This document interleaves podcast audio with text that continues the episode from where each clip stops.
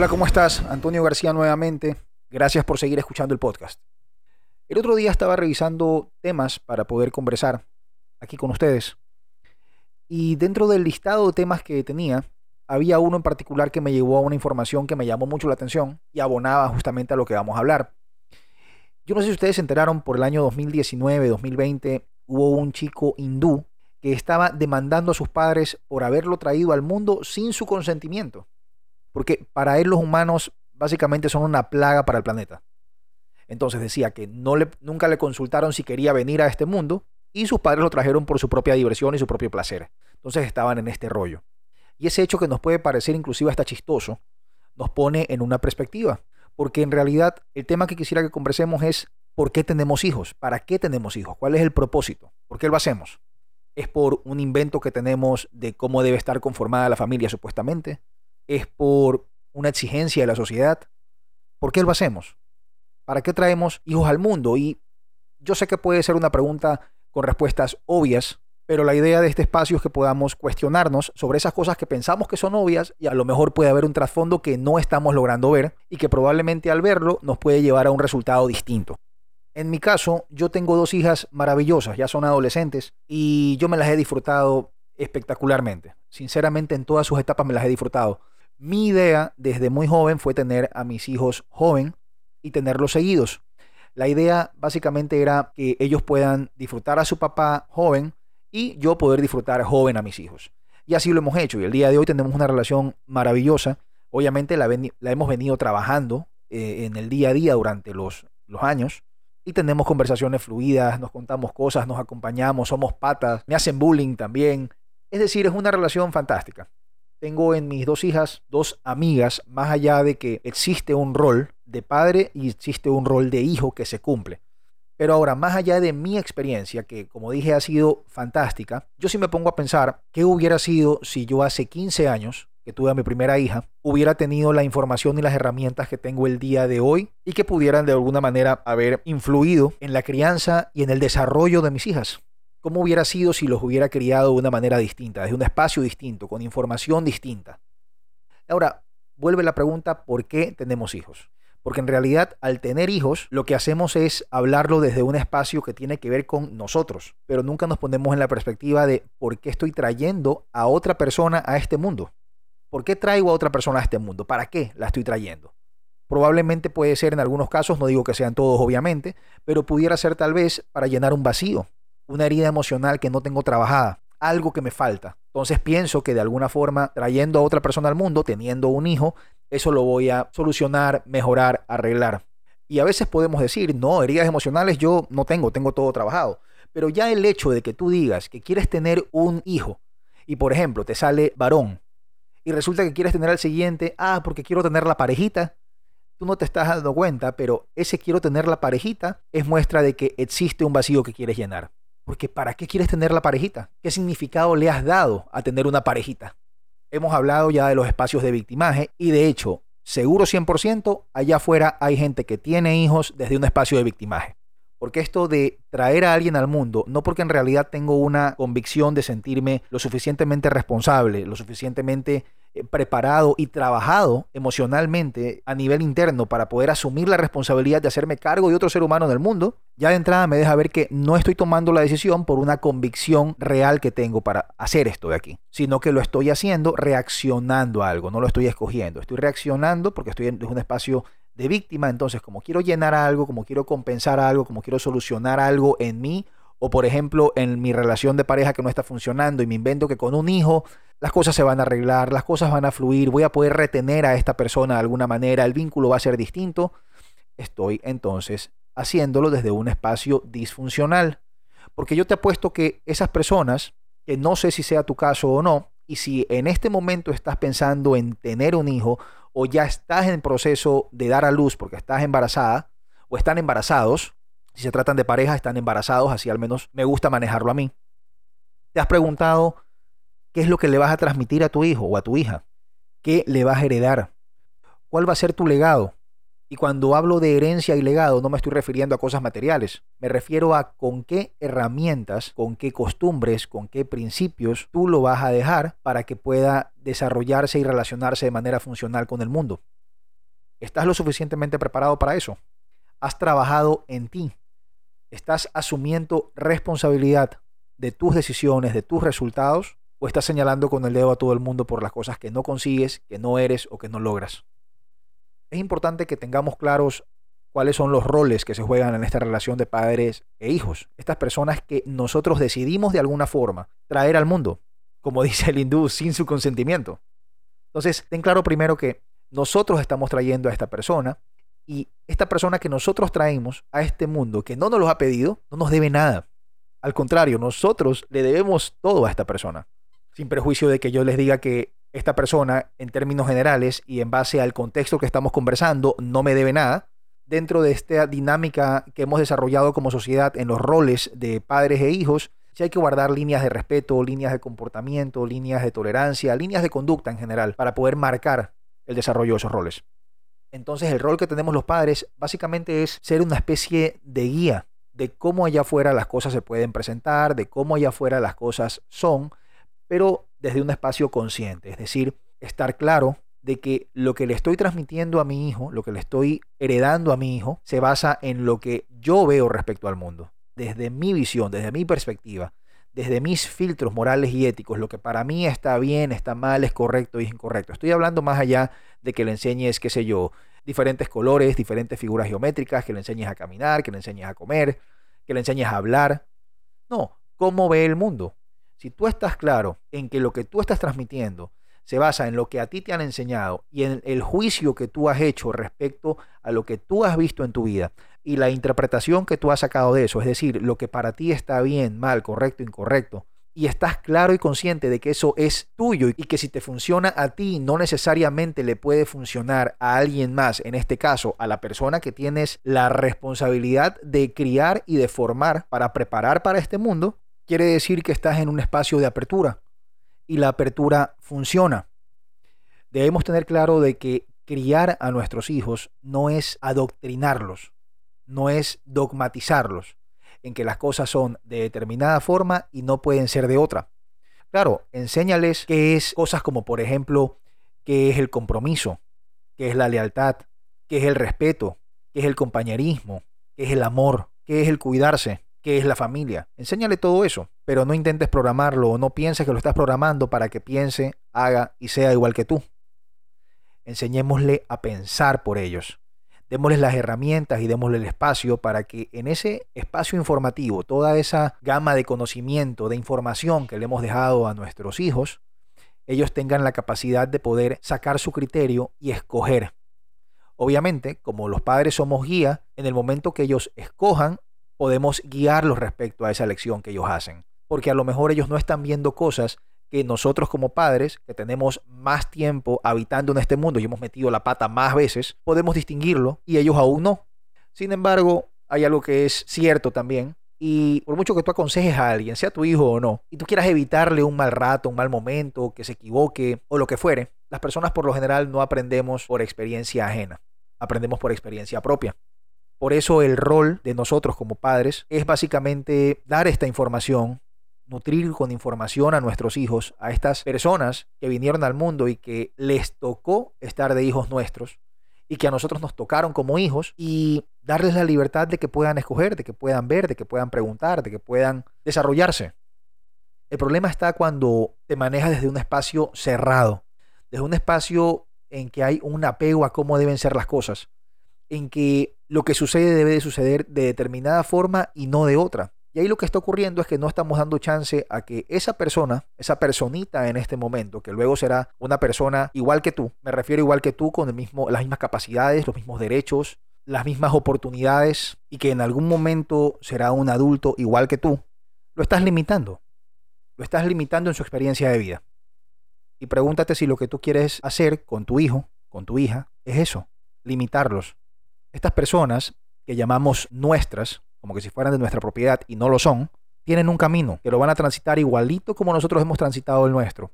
Y en ese camino se van a caer probablemente, se van a equivocar, van a fallar, van a reaccionar, van a vivir circunstancias y van a pasar por situaciones que no van a ser agradables probablemente para ellos. No se trata de que tú estés ahí para que se las evites, que no las viva. Obviamente, es lo que procuramos como padres, evitarles malos ratos a nuestros hijos, malas experiencias a nuestros hijos, pero eso no lo vas a poder controlar nunca. Tú no controlas los pelos que te salen de la cabeza, quieres controlar lo que pasa en la vida de otro ser humano. No hay forma de que tú lo controles. Va a pasar por estas situaciones. Lo importante no es que no las pase. Lo importante es que sepa que en el momento que ocurran, ahí van a tener un apoyo. Ahí entra tu rol de padre, tu rol de madre. Que sepan, estén conscientes, tranquilos, confiados en que tienen ahí un apoyo, donde pedir consuelo, donde pedir guía. Ese es nuestro rol. Apoyar a nuestros hijos cuando sea requerido, dar nuestra opinión, dar nuestro consejo cuando no sea requerido y ser una guía proporcionándoles información respecto a las cosas que pueden ocurrir o que ocurren allá afuera. Básicamente ese, es nuestro rol. Ahora, ¿qué sucede también con, con los hijos? Nosotros decimos nuestros hijos. Y al momento que decimos nuestros, Nuevamente, se trata de nosotros, no se trata de la otra persona. Estamos enfocados en nuestra experiencia, no en la experiencia de ese otro ser humano que, claro, por efectos de la genética, la procreación, yo he traído al mundo, yo lo he creado y por tanto digo, entre comillas, que es mío, pero no es mío. Es otro ser humano que va a vivir su experiencia, que va a tener su camino. Sin embargo, por la forma como nos desarrollamos y cómo nos comunicamos en sociedad, decimos nuestros hijos. Y en algún momento hablaremos de todas estas etiquetas o definiciones que tenemos puestas a las relaciones entre seres humanos y el cerco, que viene a ser una especie de cerco emocional que ponemos alrededor de lo que llamamos familia y para qué sirve ese cerco. En algún momento lo vamos a hablar, no en este episodio. Pero ya aquí, al momento que nosotros escuchamos nuestro, ahí qué pasa? Viene nuestro ego y se activa. Entonces, empezamos a creer que los hijos son una especie de extensión nuestra y ahí es cuando vienen estas conductas, por ejemplo, de que, claro, yo a mi hijo, ¿cómo no le voy a dar la mejor educación? Quiero que esté en el mejor colegio. Entre paréntesis, mejor colegio, por lo general pensamos que es el más caro, en el que va a tener las mejores relaciones a nivel social. Queremos que si le hacemos una fiesta de cumpleaños sea el mejor de los cumpleaños, le hacemos la mega fiesta en el mega parque, le sacamos las mega fotos con el mega fotógrafo y el niño, la niña, el cumpleaños de un año, fiestón, ni tiene recuerdos de eso, ni se va a acordar. No se trata de él, se trata de nosotros. Nosotros queremos que nuestros hijos, como es una extensión mía según nosotros, tengan lo mejor, lo mejor según nosotros. Van creciendo los chicos y dentro de su proceso de crecimiento van adquiriendo ciertos gustos, van a tener preferencias por ciertas cosas y sin embargo nosotros, como somos padres, pensamos que en relación a los hijos estamos por encima del bien y el mal y lo que nosotros pensamos que le debe gustar, porque a mí me gustó en algún momento cuando era chico, es lo que efectivamente les gusta. Y entonces no preguntamos, sino que simplemente decidimos. Y al chico, la chica, al hijo, la hija, le toca vivir lo que le impones. Ah, es que tu fiesta de cumpleaños va a ser de disfraces. Pero nunca le preguntas a tus hijos si están de acuerdo con eso. Si les gusta o no les gusta. Nunca les presentas una lista de invitados. Y es cierto, es decir, en los primeros años de vida tu entorno son tus padres, los hermanos si los tienen, primos tal vez, abuelos, y pare de contar. Y de esa forma lo vas relacionando o lo vas haciendo conocer gente nueva. Gente que no necesariamente va a acompañarlos en su recorrido de vida, pero que bueno, se los pones en ese momento para que interactúe de alguna manera. Pero démonos cuenta que no se trata de ellos.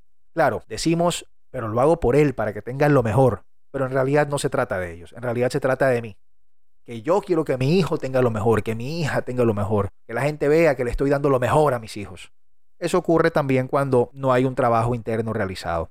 Esto es uno de los vacíos que digo que se buscan llenar a veces teniendo hijos o comportándonos de determinada forma con nuestros hijos.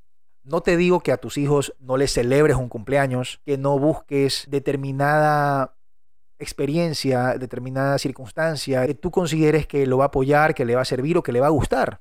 Lo que te digo es, conversalo. Conversalo primero. Esa persona que está ahí, que está creciendo y que depende el día de hoy de ti, se puede comunicar contigo. Y si tú haces las preguntas adecuadas, puedes tener información muy fidedigna porque viene de la propia fuente de qué es lo que está pasando con esa personita. Y probablemente puedes ahorrarle muchos problemas en el futuro. Si logras manejar, por ejemplo, qué ocurre o qué reacción tiene cuando ve más gente, por qué le pasa esto. No te digo que hagas el trabajo de un psicólogo o, un terapista o algún profesional que pueda manejar de alguna manera esto, pero que por lo menos obtengas información para que en el caso que tú no lo puedas manejar, busques apoyo de alguna manera. Y así le vas ahorrando varios problemas en el futuro a esta persona que le tocó ser tu hijo y que depende hoy de ti. Y en consecuencia tú también te ahorras muchos problemas en el futuro. Es una cuestión de estar conscientes nomás y distinguirlo. Recuerda que en la vida de nuestros hijos nosotros jugamos un rol. Así como tú tienes tu vida y tú has crecido y tú recuerdas tu niñez y recuerdas a tus padres, te relacionas con tus padres de determinada forma por cómo has vivido con ellos. Y si lastimosamente no los tienes ya, los recuerdas de determinada manera y tú tienes un relato de tu vida. De mi papá era este tipo fantástico que le encantaba hacer deportes, ir a la playa y nos llevaba y nos poníamos a jugar y siempre estaba risueño. Y mi mamá era esta mujer, mira, fantástica, cariñosísima, siempre nos consentía, nos daba de comer esto, nos llevaba a pasear a tal sitio. Y tienes estos recuerdos respecto a estas personas que te tocaron como papá, como mamá, y lo narras desde tu experiencia y conectas con una emoción una vez que lo estás narrando. Esas personitas que te tocaron como hijo, como hija, también van a tener su historia y van a narrar su historia y en esa historia que van a narrar de ellos van a haber ciertos personajes que son papá y mamá.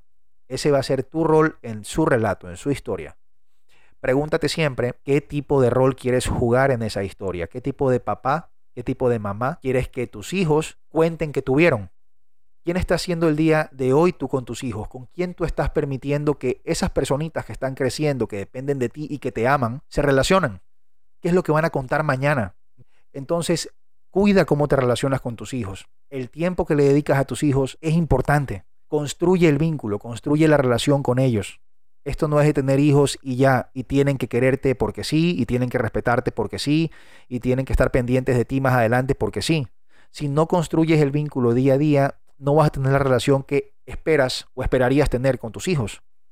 A mí me ha tocado hacerlo también y busqué la forma en su momento. Yo soy divorciado desde hace muchos años, eh, casi toda la vida de mis hijas he estado divorciado y sin embargo tuve que buscar ciertas formas que al principio me costaron encontrarlas, pero al final las encontré para poder acercarme a ellas, tener una relación con ellas desde pequeñas. Y como les dije al principio, el día de hoy me las disfruto, me las he disfrutado y me las seguiré disfrutando y es fantástico, es una relación maravillosa que tengo con ellas. Pero se ha venido construyendo, he venido buscando cómo construirla, a pesar de las dificultades, a pesar de la falta de tiempo, a pesar de las distancias, a pesar de lo que sea. Si estás comprometido con generar un vínculo amoroso, de cercanía, de empatía, de apertura, de comunicación con tus hijos, vas a encontrar la forma de hacerlo.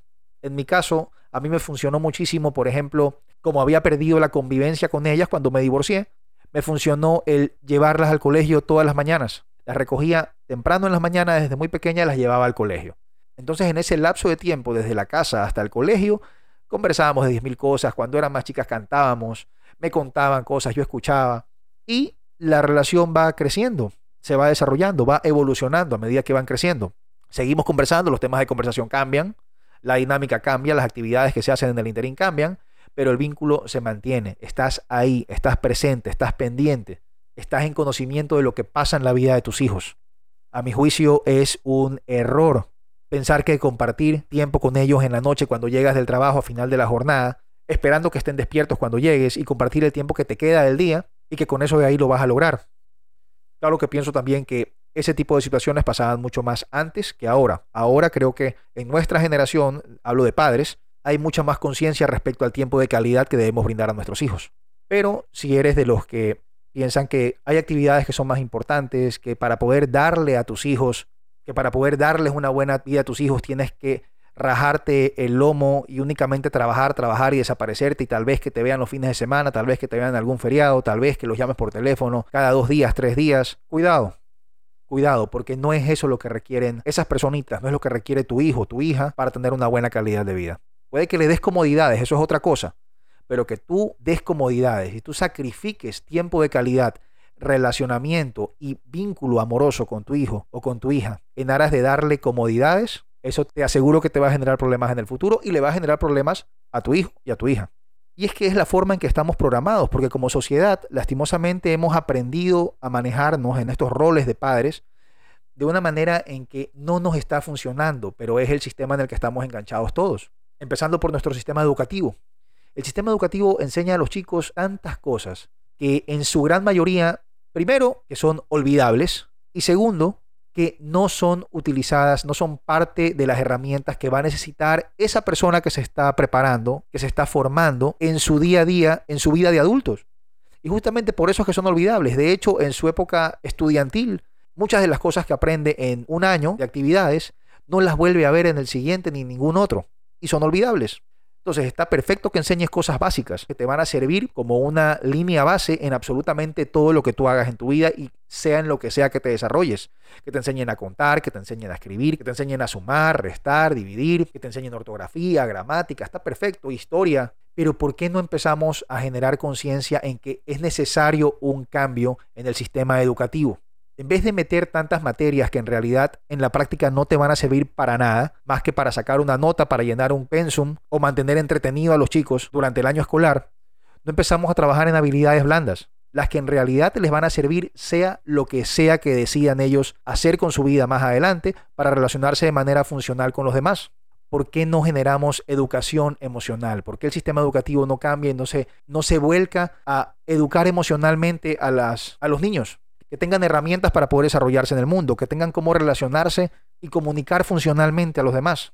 No, estamos dando la misma programación, estamos de alguna manera perpetuando el ciclo de sufrimiento, porque estamos enseñando a eso, estamos enseñando las mismas cosas, la misma forma de sufrir, los mismos apegos, los mismos dramas, una relación disfuncional con el dolor, una visión en donde únicamente se distinguen crisis y las crisis son malas por el significado que le hemos dado a la palabra, en lugar de educar, por ejemplo, en que esas situaciones en donde decimos entramos en crisis, en realidad pudiéramos decir que estamos entrando en oportunidades y enseñarle esto a los chicos, es una nueva oportunidad para generar algo distinto, para crecer, para aprender algo. Y el relacionamiento con esas circunstancias sería de entrada totalmente distinto únicamente por el cambio, la palabra crisis por oportunidad. No entra en crisis, entra en oportunidad. La educación emocional es fundamental, es lo que va a definir cuál va a ser la experiencia de vida de tus hijos. Si tú no lo has trabajado todavía, empieza a hacerlo. Si quieres crear un vínculo amoroso, si quieres fortalecer el vínculo con tus hijos, empieza a hablar con ellos, empieza a preguntarles. ¿Estás comprometido en realidad con ser un buen padre? Siéntate con ellos y pregúntales en palabras sencillas, por ejemplo, ¿qué es lo que les disgusta de ti? Te dirán en sus palabras probablemente si son muy chicos que cuando te enojas o cuando no estás o que duermes mucho o que hablas muy alto, qué sé yo, cualquier cosa te van a decir. Pero recibe esa retroalimentación, recibe ese feedback y comprométete a mejorar en esas cosas para darle una mejor experiencia de vida a esa personita que va a crecer y en su relato de vida va a decir, tuve este padre, tuve esta madre. Y ahora aquí viene otro tema también, el juzgamiento por parte de la sociedad para aquellas personas que deciden no tener hijos. Y la gente, por lo general, cuando alguien no quiere tener hijos, asume que tiene un problema, que está mal, que está equivocado, lo que sea, asumen, que no es feliz, que algo le va a faltar para estar completo, para ser feliz. Y yo lo que creo es que estas personas que deciden eso, hay una alta probabilidad de que se trate de gente responsable con ellos. Ellos están claros, tienen clarísima la película.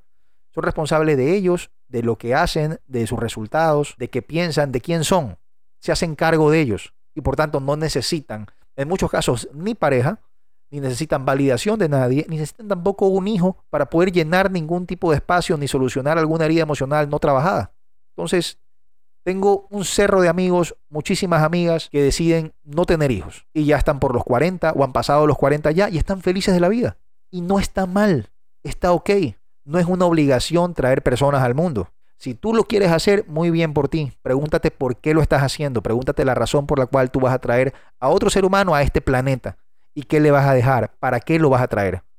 Ahora, la idea de este tema no ha sido darnos palo, por si acaso, sino entrar a cuestionarnos desde qué espacio estamos operando, por qué estamos haciendo las cosas. ¿Estamos en realidad escogiendo o estamos reaccionando a algo? A algo que no queremos o algo que queremos solucionar y pensamos que un hijo es la solución no juzgo a nadie, no critico a nadie. Tengo muy clara una cosa que es una creencia para mí. La gente hace lo mejor que puede con las herramientas y la información que tienen en ese momento de su vida. Más adelante probablemente vas a adquirir más información y vas a poder tomar otro tipo de decisiones. Pero la gente únicamente puede hacer, las personas únicamente pueden hacer lo mejor que pueden en base al conocimiento, las herramientas y la información que tienen a la mano. Así ocurre con las personas en general y ocurre obviamente también con los padres y los hijos. Espero que de alguna manera le haya sacado provecho a este podcast. Mil gracias por seguirme escuchando. Si te gusta el contenido de este podcast, comparte los episodios. Allá afuera debe haber gente que también le puede interesar, que le puede gustar, que le puede sacar provecho a esta información. Gracias nuevamente por estar aquí. Por favor, hazme saber tus comentarios, dudas, sugerencias, opinión, testimonios que quieras compartir. Puedes escribirme por Instagram, estoy como Antonio García S o a mi correo antonio.garcia.reyes.gmail.com. Nos estamos escuchando la próxima, les mando un abrazo y que estén bien. Chao.